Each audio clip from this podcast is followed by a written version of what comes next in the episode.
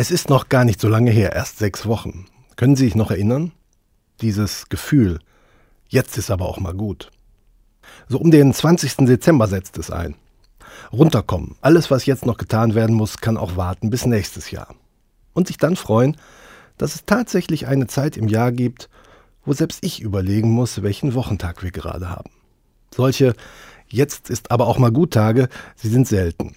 Und je älter ich werde, desto wichtiger werden sie für mich. Vor allem, weil schlagartig in der ersten oder mit etwas Glück auch erst in der zweiten Januarwoche auftaucht, was gar nicht gut gewesen ist. Und dann ist es plötzlich da, das neue Jahr. Und alles, was gewartet hat, es duldet keinen Aufschub mehr. Locker lassen, sage ich mir dann oft, aber das ist leichter gesagt als getan. Denn nur der kann es gut sein lassen, der vorher ordentlich was geschafft hat. Ist doch so, oder? Wie wäre es allerdings, den Tag nicht mit Kaffee und dem Öffnen der E-Mails zu beginnen, sondern mit einem Jetzt ist aber mal gut. Führt zur Faulheit, sagen die einen. Bringt nichts, sagen die anderen. Also hilft nur ausprobieren. In jedem Gebet sagt Gott zu uns, Junge sagt er, Mädchen sagt er, also eigentlich sagt er, Mensch, lass mal gut sein. Und beten, das ist eigentlich ganz einfach. Kaffee wegstellen, Kippe aus und Hände falten. Hände falten muss man nicht unbedingt, hilft aber.